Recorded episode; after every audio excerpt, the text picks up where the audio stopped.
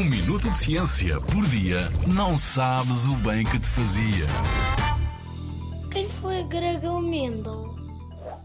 Também conhecido como o pai da genética, Mendel nasceu na Áustria em 1822.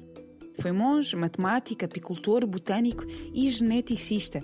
Um dos seus trabalhos mais importantes foi a criação das leis da hereditariedade, estas leis explicam como é que a cor das flores, a cor dos nossos olhos e todas as características dos seres vivos são passadas de pais para filhos, através dos genes. Mendel adorava plantas, especialmente ervilhas, e adorava fazer experiências com elas. Numa dessas experiências, cruzou plantas de ervilha de flor vermelha com plantas de flor branca. Qual não é o espanto de Mendel ao ver que as plantas filhas desse cruzamento eram todas vermelhas?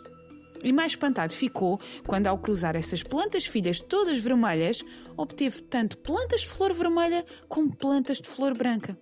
Que grande mistério este! Mendel percebeu então que podia obter plantas de flor branca mesmo quando as plantas mães tinham flor vermelha, porque a cor vermelha era dominante sobre a branca, mas não a fazia desaparecer. A cor branca só ficava escondida à espera de uma oportunidade para voltar a surgir. Esta é a razão pela qual pais com olhos castanhos, a cor dominante, podem ter filhos com olhos azuis. O trabalho de Mendel só foi reconhecido depois da descoberta dos genes, mais de 30 anos depois de ter sido publicado. Aqui está a prova de que até as descobertas que podem parecer pequeninas como uma ervilha são capazes de mudar o mundo.